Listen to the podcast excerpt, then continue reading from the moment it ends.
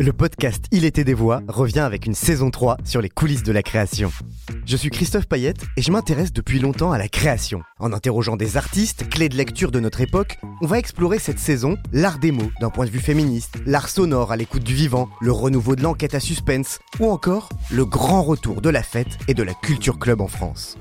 Ce podcast, imaginé par la Gaieté Lyrique et le Paris Podcast Festival, est enregistré chaque mois en public à la Gaieté Lyrique, puis à retrouver sur toutes les plateformes de streaming.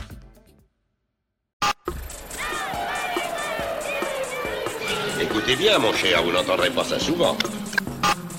Il était une fois des récits hors normes, des itinéraires bis qui n'arrivent pas toujours jusqu'à nous. Il était des voix c'est un podcast produit par la Gaieté Lyrique en partenariat avec le Paris Podcast Festival. Il donne la parole à ces voix souterraines que les podcasts permettent de rendre audibles. Je suis Camille Diao, je vous ferai découvrir les créatrices et les créateurs qui nous parlent des invisibles. On discutera de la folie, ces voix dans nos têtes.